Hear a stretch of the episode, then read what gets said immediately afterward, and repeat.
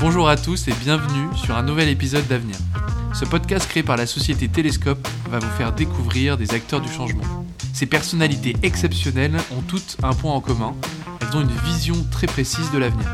Ces hommes et ces femmes sont visionnaires dans leur société, leurs idées et leurs projets. Dans ce podcast, nous allons donc décortiquer leur parcours personnel et professionnel, leur histoire, mais aussi et surtout essayer de comprendre comment ils comptent changer demain.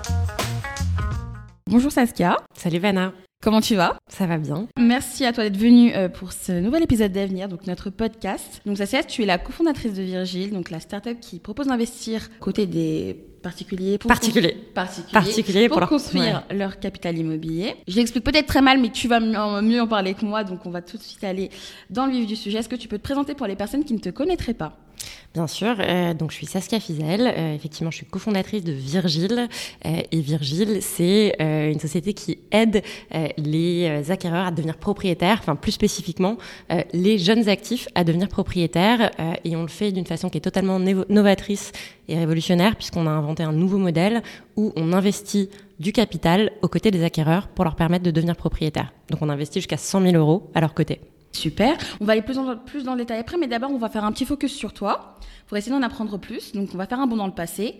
Euh, Est-ce que tu pourrais un peu nous parler dans l'environnement dans lequel tu as grandi, ton éducation? Oh, C'est deep. Hein deep.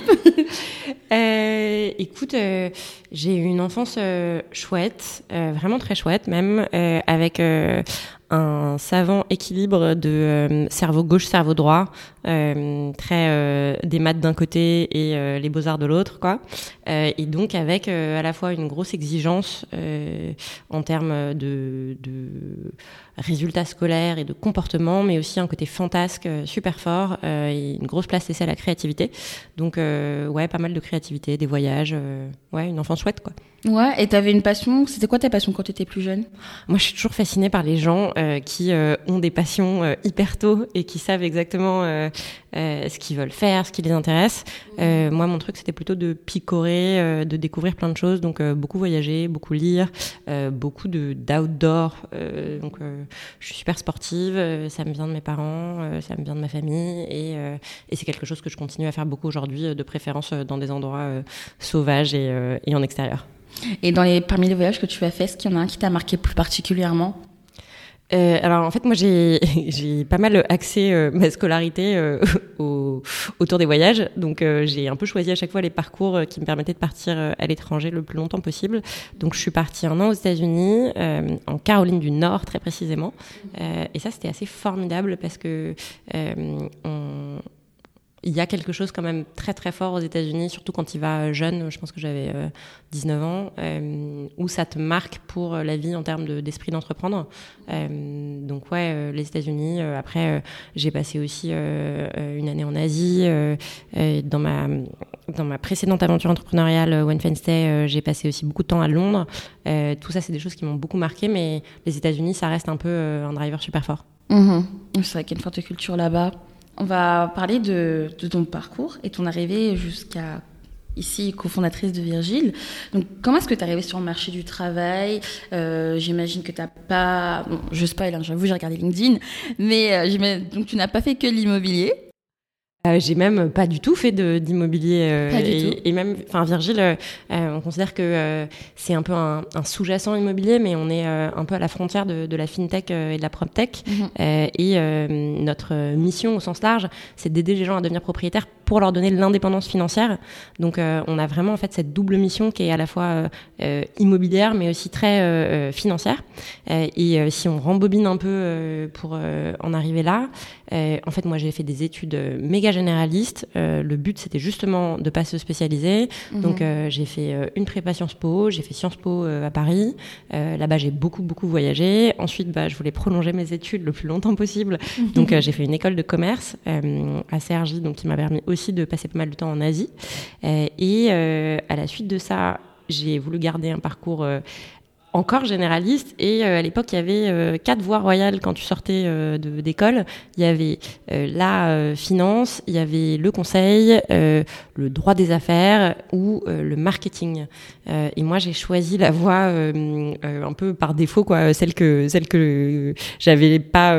Enfin, les autres, j'avais juste pas du tout envie d'y aller. J'avais vaguement côtoyé le monde des avocats, puisque à Sciences Po, on peut faire plein de choses et picorer plein de choses. Donc j'avais fait une partie de mes stages dans des grands cabinets de droit des affaires. Et c'était pas du tout, du tout l'univers dans lequel j'avais envie d'être, notamment parce que j'avais vraiment besoin de sentir l'aventure collective. Et, et en cabinet d'avocat, on travaille souvent de façon très, très individuelle. Bref, tout ça pour dire que euh, j'ai euh, choisi aussi un monde où on pouvait raconter des histoires et un monde où on avait un produit. Euh, c'était super important pour moi à l'époque de me dire bon bah en fait je vais travailler sur quelque chose qui sera un produit fini que les gens vont avoir au, quotidien. Et ça, a son importance pour la suite, mais mais c'est comme ça que j'ai commencé en fait moi ma carrière professionnelle chez L'Oréal, mm-hmm. donc en marketing produit. C'est une grosse boîte. Hein. c'est très grosse boîte. Euh, c'est une boîte avec beaucoup de qualités et une de ses premières qualités, c'est probablement les gens. Euh, et ça, c'est un driver super fort aussi. Euh, moi, ce qui m'intéresse, c'est notamment de bosser avec des gens que je trouve super forts. Et c'était le cas chez L'Oréal. en revanche, effectivement, bah, le, la grande boîte et le côté en fait impact bah, en soi de ce qu'on faisait, je, il y a plein de choses importantes dans ce que L'Oréal fait, mais j'avais pas l'impression de changer le monde. et à mon niveau, j'avais pas l'impression que je pourrais avoir un impact décisif euh, sur euh, à la fois euh, mon quotidien et sur ce que je faisais réellement. donc j'ai assez vite switché pour rejoindre une start-up un peu avant la mode des start-up. Aujourd'hui, les gens sortent d'école et puis en fait, ils se posent directement la question de est-ce que je vais en start-up ou est-ce que je vais en scale-up et à la limite peut-être que je vais aller en conseil. non, à l'époque, c'était vraiment un peu sorti de nulle part et donc moi j'ai rejoint One Fine Stay qui était à l'époque une start-up anglaise qui se lançait euh, en France, euh, qui s'est lancé à peu près en même temps qu'Airbnb, euh, mais avec un, scope un peu différent. Nous, on aidait en fait les propriétaires de très beaux appartements de par le monde à les transformer en hôtels 5 étoiles pendant que ils étaient en vacances. Et donc pour 5 jours, une semaine, un mois, on transformait leur appartement. On s'occupait évidemment de tout le service. Et donc on avait, à la différence d'Airbnb, pas du tout ce côté plateforme, mais ce côté très opérationnel, d'être en fait euh, une compagnie, d'hospitalité. On a vraiment euh, euh, révolutionné un peu l'hospitalité haut de gamme en la sortant hors des hôtels pour la mettre dans des appartements de particuliers et offrir une aventure complètement différente de ce qui existait à l'époque. Et, donc j'ai rejoint One Fine à son lancement à Paris. Je faisais partie des premiers salariés et j'y suis restée pendant près de 5 ans, 5 ans même où en fait euh, j'ai un peu accompagné la croissance euh, bah, de zéro jusqu'à euh, bah, on était 700 salariés dans le monde quand je suis partie. Entre temps, on s'était fait racheter par accord pour 150 millions d'euros. Donc c'était un, un, des plus gros rachats de, l'époque. Et surtout, en fait, moi, j'y ai appris tout ce qui a en fait généré ensuite mes, envies professionnelles. Bah, c'est l'intensité, l'envie de bien faire, le fait de développer un produit qui soit complexe. si c'est pas complexe, en fait, d'autres l'auraient fait avant. Euh, et de se dire qu'on résout un problème. Euh, alors à l'époque, on résolvait un problème que je trouvais intéressant intellectuellement, mais dont j'avais pas l'impression qu'il avait un impact incroyable. Euh, et donc la question, ça a été de se dire à un moment, bon bah cette croissance, cette intensité, ce fait de travailler avec des gens super forts, le fait de créer aussi une marque qui était hyper pure à l'époque.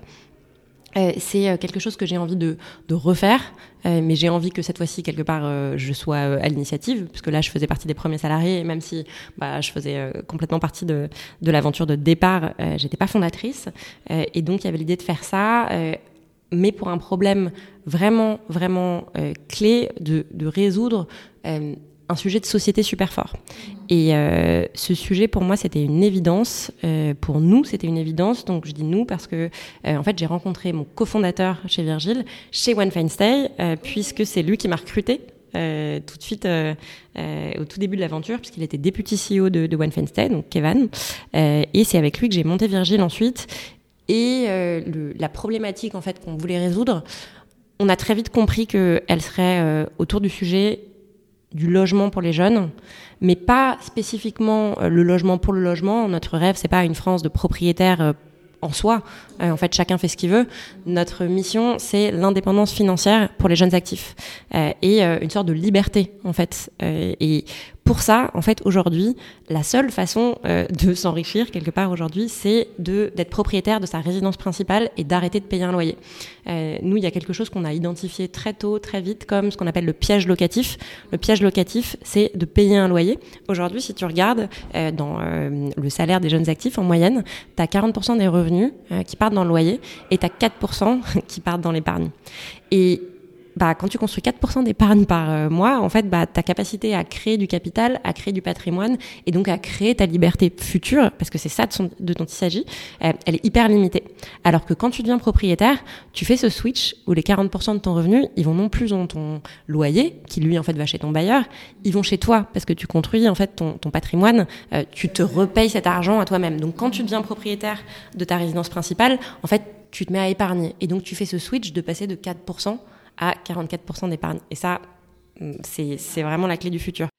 En fait, euh, si on regarde plus spécifiquement l'élément un peu provocateur de ça, c'est euh, on était chez One Stay, donc c'était une boîte euh, super dynamique avec des, des équipes qui avaient entre 25 et 40 ans, et on se rendait compte que bah, même parcours de vie quelque part, même pente ascendante de carrière, pourtant ceux qui devenaient propriétaires, c'était ceux dont les parents pouvaient les aider, mmh. et ceux qui devenaient pas propriétaires, c'était ceux dont les parents n'étaient pas nécessairement propriétaires, mais pourtant, en fait, rien d'autre ne les séparait. Euh, ils avaient des super carrières, et ce qu'on voit, c'est que dix ans plus tard, et ça, euh, on, le voyait un peu avec l'expérience le, de Kevin, euh, qui a dix ans de plus que moi, c'est que quand t'es pas devenu propriétaire à ce moment-là, tu deviens pas propriétaire à 45 ans, parce qu'en fait, tes salaires, ils augmentent, mais tes besoins, ils augmentent aussi. Et donc, si tu ne deviens pas propriétaire, tu restes en fait dans ce piège locatif. Et le piège locatif, c'est vraiment en fait l'ennemi de la construction financière des jeunes euh, et donc l'ennemi en fait de, la construction euh, financière de toute une génération, euh, avec un risque super fort d'avoir une génération qui se paupérise, qui n'est plus libre de ses choix, avec un, un, risque intergénérationnel en fait de crise hyper important. Et donc on le voyait comme un problème de société majeur hyper sous-estimé. Euh, on entendait très peu parler euh, à l'époque. Mmh. Euh, on entendait beaucoup dire ouais mais les jeunes sont des slashers. ils aiment en fait louer, être libres mmh. et pouvoir faire ce qu'ils veulent. Mais la réalité c'est que la vraie liberté et ils le savent c'est de devenir propriétaire parce que ensuite ça te permet de faire tout ce que tu veux. Une fois que tu as acheté ta résidence principale, bah en fait, tu peux devenir entrepreneur, tu peux faire plein d'autres projets, mais quelque part, c'est comme ça que tu t'achètes ta liberté, c'est mmh. le fait de plus avoir ce boulet du loyer au pied pour toute ta vie. Oui, c'est vrai. C'est très intéressant parce que au-delà de hum, l'aspect financier, euh, matérialiste un petit peu, il y a aussi ce facteur psychologique, parce que comme tu as dit, on parle d'un piège locatif. Donc du coup, les jeunes, ils se sentent un peu, je sais pas, bloqués. Moi, je te parle parce que je suis jeune, donc euh, tout ce que tu me dis, ça me parle. Est-ce que toi, est-ce que Virgile a considéré cet aspect psychologique, ce blocage que les jeunes peuvent avoir d'investir? Super fort, et tu as raison, en fait, il y a un, blocage psychologique hyper important, et en fait, on constate qu'il est lié à deux facteurs principaux. En fait, euh, ces facteurs, c'est un, bah, un facteur euh, tout simplement, en fait, de capital de départ, parce que la réalité, c'est qu'aujourd'hui, même si les taux ont un peu remonté, euh, la situation n'a jamais été aussi favorable à l'emprunt. En fait, tu peux emprunter. Donc, tu peux assez vite devenir propriétaire. Le problème, c'est que en 40, en, oui, en 40 ans, les prix ont été multipliés par 10 à Paris. Par 10. Donc par rapport en fait à nos parents quand ils sont devenus propriétaires, si le monde a changé. Et donc euh, on dit aux jeunes bah oui vous pouvez devenir propriétaire, sauf que euh, quand ils regardent ce qu'ils peuvent acheter, c'est euh, une mini chambre de bonne à 45 minutes de là où ils travaillent. Et à un moment en fait c'est une génération qui travaille plus que ses parents, qui généralement a fait des études plus longues et qui voit pas pourquoi en fait elle devrait sacrifier son bien-être, son quotidien, parce qu'il s'agit de ça aussi. C'est pas seulement en fait un produit financier, c'est de se dire ok mais en fait c'est là où je vais vivre et c'est ça en fait aussi euh, moi c'est un aspect que, qui est super important pour moi parce que c'est ça mon produit fini. Mais euh, c'est euh, en fait l'environnement que tu choisis. Je vois pas pourquoi en fait je devrais renoncer à cet environnement là et donc il y a ce côté en fait bah si j'ai pas de capital je vais devoir faire des compromis monstrueux et donc bah, je reste locataire. C'est ça et, c'est bien compréhensible en fait. Oui, oui, tout à fait. Et donc Virgile va résoudre ce problème en t'apportant en fait ce capital manquant mhm. euh, et en complétant en fait ton apport. L'idée c'est aujourd'hui euh, chez nos clients, il y a à la fois euh, des gens qui n'ont pas du tout d'apport et des gens qui ont déjà 100, 200 000 euros d'apport. L'idée en fait c'est vraiment de se dire on va compléter en fait ton financement pour te permettre de devenir propriétaire de l'appartement que tu souhaites vraiment habiter et mhm. que ce soit pas juste en fait quelque chose de purement financier parce que ça en fait on, on sait que sur le long terme ça marche pas donc il y a cet aspect-là et cet aspect en fait financier il provoque ce blocage psychologique super fort. Tout à fait. Mhm. Et il provoque aussi euh, quelque chose d'autre, c'est que euh, c'est devenu super compliqué euh, de devenir propriétaire, même en termes de parcours. Ah oui, c'est beaucoup de paperasse.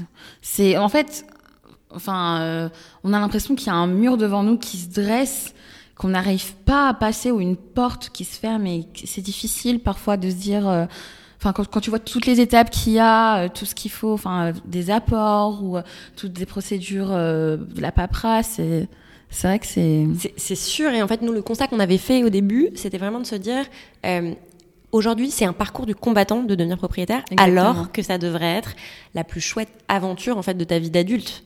c'est celle dans laquelle en fait tu vas bah, investir le plus d'argent À quel autre moment de ta vie tu vas dépenser 200, 300, 500 000 euros?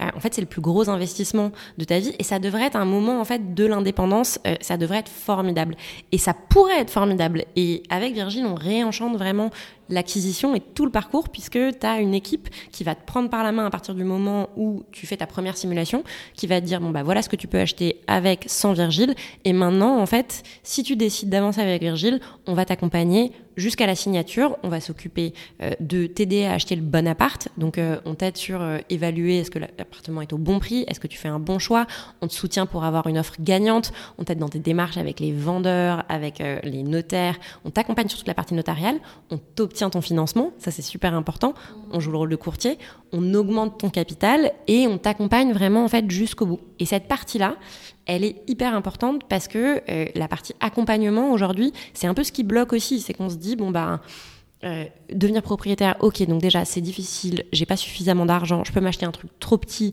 et en plus bah ça va être complexe. Bah c'est pas ce que c'est censé être. Et la mission de Virgile, c'est vraiment de te dire on va réenchanter en fait tout ce parcours-là pour aider les jeunes à devenir propriétaires et pour qu'ils n'aient pas à renoncer euh, à ce qui leur est dû quelque part, c'est le bien logement en étant propriétaire, en arrêtant de payer des loyers euh, et avec un parcours qui soit à la hauteur de l'enjeu. Question un peu à part, mais pourquoi avoir donné, choisi le nom de Virgile du coup? Comment ça s'est passé au moment de créer l'entreprise euh, Enfin, quelle est l'histoire de Virgile depuis le début? Du coup, tu m'as expliqué tu as recruté, etc. Puis la suite euh, en fait, l'histoire de Virgile au début, donc on était euh, euh, chez One Stay, on est parti quelques temps après le rachat. On avait vraiment ce, ce, cette question de, ok, comment on fait pour vraiment résoudre ce problème de l'indépendance financière des jeunes et, et à travers le logement. Et on a un côté très euh, littéraire euh, quelque part chez Virgile. Euh, et je sais pas si tu as lu la Divine Comédie de Dante, mais en fait, dans la Divine Comédie, c'est Virgile qui est un poète et qui aide Dante à sortir de l'enfer pour l'emmener aux portes du paradis. et pour nous, ça symbolisait complètement en fait le parcours immobilier euh, et euh, Virgile s'arrête à la porte. Et ça c'est important. En fait chez Virgile on est vraiment une aide à l'achat. On t'aide à quelque part prendre en main ton destin. Euh, on t'aide avec du financement. On co-investit mais surtout on reste à la porte. Donc en fait mhm. tu es chez toi vraiment chez toi. On t'aide à passer cette étape là à en faire une, une étape extraordinaire. Et ensuite bah tu es chez toi. Tu plus besoin de Virgile est-ce que euh, tu peux nous parler un peu de l'histoire de Virgile? Vous êtes combien aujourd'hui dans la boîte? Est-ce que vous êtes situé euh, uniquement à Paris ou dans plusieurs villes? Dis-moi un peu. Eh ouais, bah, aujourd'hui, Virgile, c'est une entreprise d'une trentaine de collaborateurs, euh, bientôt une quarantaine. Il continue à, à grandir et recruter, donc euh, n'hésitez pas euh, si, si, vous écoutez ce podcast. Et on a, pour revenir un peu sur notre histoire, on va fêter nos trois ans, puisqu'on s'est lancé juste avant le Covid. pour la petite histoire, le soir où Emmanuel Macron a annoncé qu'on était en guerre et que il y avait les confinements, c'était le soir où on passait sur France 2 normalement pour le lancement de Virgile. Oh non. Euh, Donc c'était, je raconte toujours cette anecdote euh, un peu comme mon, mon lancement raté, euh, mais ce qui n'a pas été un, un, sujet tant que ça, puisque c'est des mois qui nous ont permis aussi de vraiment travailler sur le produit. une des choses en fait qui était très claire quand on a lancé Virgile, c'est que on n'était pas en train de changer, de, enfin, on n'était pas en train de lancer quelque chose qui allait être une, une petite itération pour améliorer euh, quelque chose. Mhm. Euh, il y a plein de boîtes, euh, et j'ai beaucoup de respect pour elles aussi, mais qui se lancent sur se dire, ok, bon bah, il y a quelque chose qui marche pas très bien, on va faire de la livraison plus rapide, on va fluidifier un parcours. Nous, c'était beaucoup plus fort que ça. On se disait, bon bah, en fait, c'est cassé il n'y a rien qui marche, il n'y a aucune solution, on va trouver une solution complètement nouvelle. Et cette mhm. solution d'investir du capital euh, aux côtés des jeunes actifs, c'est quelque chose de complètement révolutionnaire quand ils pensent. Et donc la construction du produit euh, elle-même euh, et la solution, ça nous a duré à peu près un an, qu'on a fait vraiment un peu en, en sous-marin, avec, avec juste Kevin et moi, et puis très vite Tom, un premier salarié qui est toujours là, qu'on adore et qui nous a rejoint dès le début et qui est un peu un des artisans de, de Virgile on a euh, rapidement levé des fonds parce qu'on savait en fait très vite qu'on voulait euh, créer une, euh, une, société hyper ambitieuse et donc il y avait l'idée aussi de recruter les meilleurs talents pour nous accompagner. et ce qui est intéressant, c'est qu'on pensait que la partie sous-marin, elle allait être un peu plus longue. et la réalité, c'est qu'on a eu très vite en fait de la traction super fort, du bouche à oreille super fort. Mhm. Donc en fait, on est un peu, on y est un peu allé malgré nous au début parce qu'on était encore en affinage euh, et en construction, mais très vite ça, ça a décollé. Euh, et euh, aujourd'hui, en fait, c'est super intéressant parce que on, on affichait en fait euh, au début euh, un chiffre euh, symbole. on en parlait au tout début. Alors tu, tu dis toujours quand les quand tu lèves des fonds, bah, les gens ils te demandent toujours tes, tes, objectifs et tu te poses toujours la question de ok mais en fait j'en sais rien parce que la réalité c'est que personne n'en sait rien au tout début, mmh. surtout quand tu lances quelque chose de nouveau. Mais il faut bien donner une réponse. Donc tu dis attends ça c'est trop gros, ça c'est trop petit. Et on s'était fixé ce chiffre de 100 transactions par mois. 100 transactions par mois c'est énorme parce que nous comme on investit jusqu'à 100 000 euros, bah si tu investis euh, 100 euh, 000 euros fois 100, euh, assez vite, euh, en fait. double les zéros. bah voilà, tu es, à 10 millions investis chaque mois. tout de suite, c'est quand même assez conséquent. Et au début, on se disait, bah, nous, notre objectif, c'est plutôt d'en faire 1000 ou 10 000 par mois, hein, la, la, finalité. Mais on se disait, bon, 1000 ou 10 000 par mois, les gens vont nous prendre pour des fous euh, où ils vont se dire que euh, on voit déjà trop loin. Euh, et donc on avait ce chiffre de 100. Euh, et ce qui est intéressant, c'est que bah, alors ça fait longtemps qu'on communique plus sur nos chiffres précisément, ni sur nos chiffres de transactions, ni sur nos chiffres de levée de fonds, parce que comme on lève à la fois de l'argent auprès de d'investisseurs en capital, en venture capital et à la fois en capital immobilier, on trouve que ça ça ferait gonfler les chiffres et ça ferait, enfin, ça nourrirait une culture euh, qui est pas forcément euh, la nôtre. Euh, mais donc, le, le, chiffre sur lequel on, dont on parlait en fait énormément au début, c'est 100 transactions par mois. En fait, elles sont de moins en moins loin, quoi. et ça, c'est c'est assez intéressant de voir le switch quand tu passes de une à deux transactions en fait au tout début que tu fais hyper péniblement à un nombre euh, à deux chiffres hyper standardisés. Euh, Moi, je suis plus, enfin, je sais plus du tout en fait euh, quand on signe des transactions. Alors, on gong à chaque fois qu'on signe une acquisition et qu'on a un acquéreur qui est chez lui.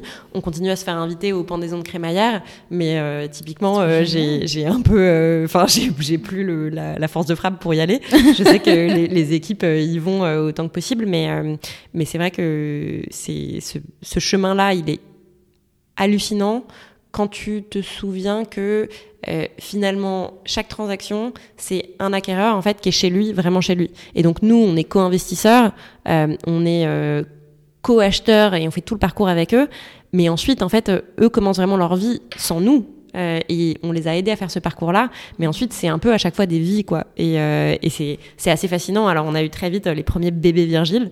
c'est en fait bah, souvent tu décides de devenir propriétaire. notre acquéreur moyen il a 31 ans.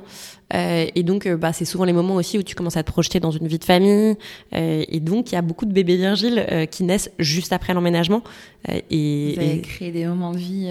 Ça, c'est, enfin, on se parlait tout à l'heure de, c'est quoi les, les drivers Bah, ça, c'est un driver super fort. En fait, tu dis, bah, mm. mon produit fini, c'est, un environnement de vie. Quoi. Au final, c'est voilà, c'est un, tout un long travail, un long processus. Euh, des batailles pour voilà être propriétaire. Et vous vous avez simplifié tout ce processus. Et puis vous accompagnez les gens dans des moments de vie bah, heureux puisque les gens voilà ils s'installent ils sont chez eux ils ont des enfants ils décident de se marier et ouais ils sont plus en sécurité. Donc euh, c'est vraiment génial en fait ce que vous faites. On va revenir un petit peu plus sur toi. Euh, est-ce que tu peux nous dire quels sont tes objectifs courts moyen ou long terme sur le plan personnel? Toi aujourd'hui en tant que Saskia, et non pas forcément en tant que Saskia, cofondatrice pardon, de Virgile ah, là encore, c'est deep. euh, écoute, c'est intéressant et euh, c'est intéressant de, vouloir dissocier les deux en se disant, ok, bon, bah, il y a des objectifs en tant qu'entreprise et puis mes objectifs perso. Je crois que la réalité quand même des, fondateurs, c'est que c'est quand même très souvent aligné. et donc le, la mission moi, que je m'étais donnée en lançant Virgile, c'était de me dire bon bah en fait ça va vraiment avoir un impact vraiment décisif sur la vie de milliers de gens euh, de par le monde et ça va être transformateur euh, pour en fait ma génération. Euh, l'élément provocateur, c'était aussi de me dire, en fait, il y a une sorte d'inégalité super forte, de plafond de, de, de pierre, et comment on fait pour le briser. et ça, c'est un objectif très personnel d'avoir un impact. et on est en train, alors, j'essaie de, de, voilà, on, on j'allais dire on sauve pas des vies mais euh, bien sûr on sauve pas des vies mais on essaye de faire quelque chose avec un impact euh, significatif. Et ça euh, ça nourrit beaucoup quelque part mes objectifs personnels. En autre objectif moi ce qui me motive dans la vie et ce qui me drive c'est vraiment en fait les gens. C'est donc du coup de travailler avec des gens qui sont hyper inspirants et qui ont beaucoup d'énergie. Euh, et ça, euh, bah, c'est aussi quelque part euh, un objectif personnel avec Virgile. ça me permet d'avoir le luxe en fait de recruter des gens qui sont tous des stars, qui me donnent énormément d'énergie en fait pour venir au bureau. Et nous, on a coutume de dire que les gens qu'on recrute, c'est des gens avec qui on peut autant aller boire des bières que aller à la guerre. et alors, on part pas à la guerre, mais on, on considère qu'on a une mission qui est hyper importante. Donc, c'est important d'avoir des gens qui soient hyper à bord et hyper motivé. Euh, et l'équipe de Virgile, c'est une grande fierté euh, aujourd'hui. Et euh, en termes d'objectifs personnels, il y a, en fait, il y a quand même ce driver très fort de liberté.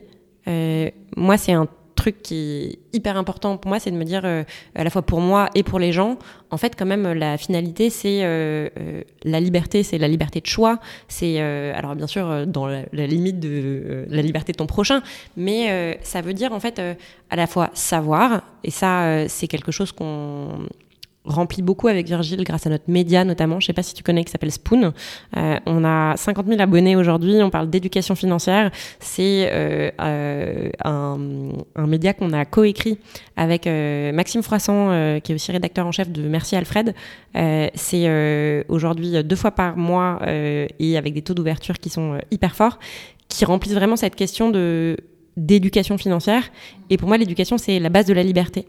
Euh, il y a aussi cette question de, euh, justement, bah, une fois que tu de mettre 40% de ton revenu dans ton loyer, bah, ces 40%, tu te les rends à toi tu construis en fait ton patrimoine et ton patrimoine c'est un proxy pour tout ce que tu vas pouvoir faire ensuite. Une fois que tu n'as plus en fait euh, quelque part ce, ce poids de euh, je vais être toujours toute ma vie esclave de mon loyer, tu peux faire plein d'autres choses. Donc tu peux euh, entreprendre, tu peux voyager, tu peux décider de louer ton appartement à un moment pour en fait faire autre chose. et il y a vraiment en fait ce, ce, besoin de liberté très fort qui est rempli avec Virgile. Donc c'est à la fois un objectif de Virgile, euh, mais c'est aussi un objectif personnel. Euh, et euh, la beauté en fait de créer une boîte, c'est que, bah, bien sûr, tu as énormément de devoirs en fait à la fois tes équipes et tes clients et tes partenaires, mais évidemment, tu as une certaine liberté dans la façon dont tu l'exécutes. Mhm. C'est vrai. Et puis, je, repense au début de notre conversation quand tu disais que tu cherchais quelque chose où, voilà, tu voulais être un peu hum, voilà, entre l'entrepreneur de tes projets, de ta vie, et puis au final, aujourd'hui, c'est le cas. Enfin, on peut dire que tu as, atteint cet objectif-là euh, alors je sais pas si euh, je sais pas si je l'ai atteint, mais en tout cas euh, j'y travaille. et c'était, enfin la volonté, c'était pas seulement d'être entrepreneur de mes projets, c'était plus en fait de vraiment me dire, ok, on passe en fait 80% de notre vie à travailler. Bon bah il faut que ce soit quelque chose qui soit positif pour le monde, quoi, au fond. Clairement. J'aimerais avoir ton avis sur, euh, alors présentement et aussi sur comment est-ce que tu vois euh, dans les prochaines années au niveau de l'investissement aujourd'hui, notamment avec les taux immobiliers qui augmentent. Euh, il y a aussi le, conseil, la période du Covid. comment tu penses que l'immobilier, enfin que l'investissement, pardon, se porte et va se porter pour les prochaines années, notamment pour les jeunes actifs? Euh, C'est une bonne question. Euh, en ce moment, on est effectivement dans un contexte euh, macroéconomique euh, tendu, avec à la fois, il y a eu de la pression sur les taux au niveau de, du taux d'usure notamment. alors ça a été relâché très récemment, donc ça, ça s'est plutôt allégé. Mais bien sûr, les taux remontent. Ce qui est intéressant, c'est cette remontée des taux, pour l'instant, la France est quand même très épargnée par rapport au reste de l'Europe. donc on est quand même dans un contexte plus favorable en France avec un marché qui tient bien. on est aussi dans un marché inflationniste. ouais, donc ça n'a jamais été un meilleur moment pour devenir propriétaire de sa résidence principale parce qu'en en fait, quelque part, euh, la résidence principale, euh, le fait d'être propriétaire, c'est la meilleure barrière contre l'inflation. Euh, en fait, en temps d'inflation, si jamais tu es locataire, ton loyer, il est indexé sur l'inflation. Donc tu vas chaque mois, au fur et à mesure de l'inflation, payer de plus en plus de loyer. A contrario, quand tu deviens propriétaire, en fait, tu euh, contractes ta dette à un temps T, et en fait, au fur et à mesure de l'inflation, ta dette, elle va valoir de moins en moins versus l'inflation. Euh, et euh, tes mensualités, en fait, de loyer, elles vont, enfin, de loyer, de prêt, justement, de loyer que tu te verses à toi-même, elles vont rester fixes. Pendant ce temps-là, ton bien, normalement, a posteriori, il va aussi bah, quelque part euh, s'apprécier, puisqu'il va bénéficier euh, de euh, l'appréciation de l'inflation. Donc, en soi, c'est vraiment quelque chose qui doit pousser en fait énormément les jeunes à devenir propriétaires et nous on le voit en fait aujourd'hui en termes de demande il y a un aspect un peu urgence où en fait les jeunes actifs se précipitent aussi pour se dire ok donc j'ai compris que les taux allaient monter en vrai, je sais pas ce que ça veut dire euh, sur le niveau des prix. Il y a des questionnements sur est-ce que les prix vont monter, est-ce qu'ils vont descendre. Mais ce qu'on voit souvent, c'est que euh, si tu te poses en fait trop longtemps la question, bah devenir propriétaire, c'était toujours il y a 15 ans. Et donc tu sais pas quand est-ce que les prix vont descendre. Euh, et en revanche, ce dont tu es sûr, c'est que si tu restes locataire, tes loyers vont monter. Et donc Aujourd'hui, on a énormément de demandes sur, en fait, faut devenir propriétaire pendant que les taux sont encore raisonnables, euh, parce que ce qui est sûr, c'est que la montée des taux, elle va pas s'arrêter. Oui, c'est vrai. Et, et j'avais une question aussi. À quel âge tu conseillerais un jeune actif? Tu penses que c'est euh, à quel moment qu'il est bon pour lui d'investir? C'est une super bonne question et c'est une question que nous posent la plupart de nos acquéreurs.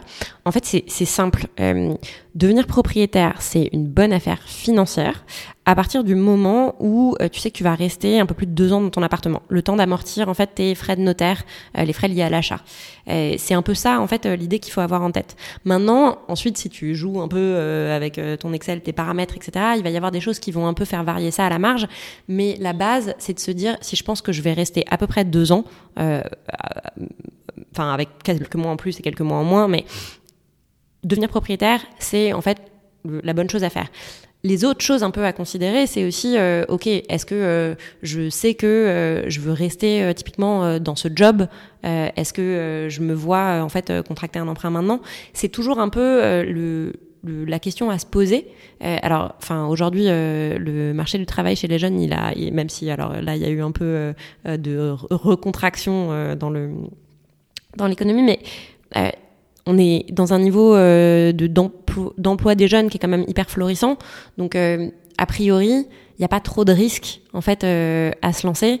La question à plutôt à se poser, c'est si en fait tu as envie de te laisser la liberté d'entreprendre plus tard et peut-être de plus être dans le salariat plus tard, bah généralement, il faut devenir propriétaire avant. Parce que pour mhm. devenir propriétaire, sans que ce soit complexe auprès des banques, il y a un peu le sacro-saint aujourd'hui, euh, pas en période d'essai, CDI. Euh, en dehors de ça, c'est super dur. Donc, euh, bien sûr, alors il y a des exceptions quand tu es profession libérale ou quand tu es entrepreneur avec beaucoup d'ancienneté, mais quand tu es freelance notamment, c'est beaucoup plus complexe de devenir propriétaire. Donc, si typiquement tu penses que tu vas vouloir devenir freelance à un moment, bah c'est une bonne chose de devenir propriétaire pendant que tu as ton CDI. Et il y a, y a plein de gens qui font ça avec nous aujourd'hui, qui se disent, bon, bah en fait, je deviens propriétaire maintenant, pendant en fait que je suis salarié, pour pouvoir en fait m'acheter la liberté de faire ce que je veux un peu plus tard, parce que ce sera beaucoup plus compliqué si je le fais euh, dans l'autre sens. Oui, c'est vrai. C'est vrai qu'on n'a pas forcément ce schéma de pensée quand on est jeune. Et je pense qu'il y a un manque d'information parce que, à mon avis, si, si demain tu étais dans une salle et qu'il y a ce discours à plein de jeunes, je pense qu'il y en aurait plein qui auraient le déclic et qui, voilà, qui passeraient la porte, quoi. Et, et même peut-être pour compléter, en fait, le plus tôt, c'est quelque part le mieux, pour une raison aussi euh, assez simple, c'est plus t'es jeune, plus tu as de l'effet de levier, euh, puisque en fait tu peux euh, contracter en fait de la dette sur du plus long terme. Mmh. Donc quelque part, il faudrait presque devenir propriétaire dès ton premier salaire. Alors bien évidemment, en fait, tes deux premières années de salariat, bah, parfois tu es toujours un peu en train de te poser la question de exactement ce que tu veux faire, mais nous aujourd'hui, on a des acquéreurs qui sont aussi jeunes que 23 ans. Euh, donc euh, ça commence à cet âge-là. On a un gros pic euh, entre 26 et 32 ans, mais on a mhm. aussi beaucoup de gens qui deviennent acquéreurs avec nous jusqu'à 40 ans. et il n'y a pas de bon moment, mais le plus tôt le mieux. Et aussi, bon, c'est pas seulement. tu me posais la question en disant c'est quoi le meilleur moment pour investir, mais en mhm. fait c'est c'est quoi le meilleur moment pour en fait acheter l'appartement dans lequel tu vas vivre. Mhm. Et donc, c'est vraiment de se dire, ok, je sais que c'est rationnel d'un point de vue financier, ça c'est une chose, mais c'est aussi, je sais que quelque part, euh, ben, c'est le bon moment pour moi, en fait, de me dire, euh, j'en ai marre de louer cet appartement, je veux devenir propriétaire de mon appartement. Il y a un aspect hyper psychologique aussi à te dire, mais c'est mon appart, en fait. Euh, c'est pas euh, l'appart de mon bailleur où je peux pas faire de travaux, où je peux pas, en fait, demander qu'on installe un local à vélo parce que je suis invitée ici. Il y a vraiment ce constat de, c'est quand c'est le bon moment pour vous et que vous êtes bien quelque part. Tout à fait. Euh, là, je vais, te, je vais te poser une question, encore une fois, très deep. C'est la question qu'on pose du coup à tous nos invités et qui est le titre de notre podcast. Mais avec tout ce que tu viens de me raconter, ton parcours, ta vision des choses, ta vision de Virgile, de la solution que tu apportes aux jeunes actifs aujourd'hui, quelle est ta vision de l'avenir du monde de demain? Ah, c'est deep encore. Euh, alors, il y a. Enfin, en fait, moi, je vois euh, un monde où, justement, il y a un peu moins cette euh, tension intergénérationnelle parce Mhm. que on a réussi à résoudre un certain nombre des sujets euh, qui aujourd'hui créent de la friction, je pense entre les pauvres boomers, on n'arrête pas de taper dessus, mais mais mais il y a quand même un peu ce, cette question-là et donc bien sûr bah il y a des sujets écologiques super forts, mais il y a enfin souvent euh, on, on parle de un peu euh, pyramide de, de Maslow des, des besoins, mais Des en fait pour pouvoir se préoccuper euh, d'écologie, souvent tu as besoin aussi de pouvoir un peu assurer déjà ta propre subsistance euh, et donc de pouvoir justement peut-être cette liberté financière. Euh, et donc je vois euh, un monde où j'espère il y a un peu plus de répartition égalitaire en fait des richesses entre les boomers et les jeunes actifs, euh, où le capital se transmet en fait de façon plus égalitaire euh, et où c'est pas seulement en fait euh, bah, plus tu construis du capital plus t'en transmets euh, à juste tes propres descendants et moins ça se répartit et donc c'est ouais une, une vision optimiste euh, et une vision euh, euh, avec euh, des jeunes qui ont pris en main leur avenir en construisant leur capital, en prenant en main bien évidemment tout un tas d'autres défis, notamment écologiques. Et pour Virgile, je vois un avenir où on est devenu euh, le- le- l'accompagnateur de, des jeunes dans toutes leurs grandes décisions de vie, notamment financières, parce qu'elles conditionnent tout le reste. Bah, écoute, on va finir sur cette euh, très belle note. Merci beaucoup Saskia pour avoir participé à notre podcast. Merci à toi. Et on vous souhaite plein de bonnes choses à toi et à Virgile pour la suite et on espère te revoir bientôt. Merci beaucoup. Merci.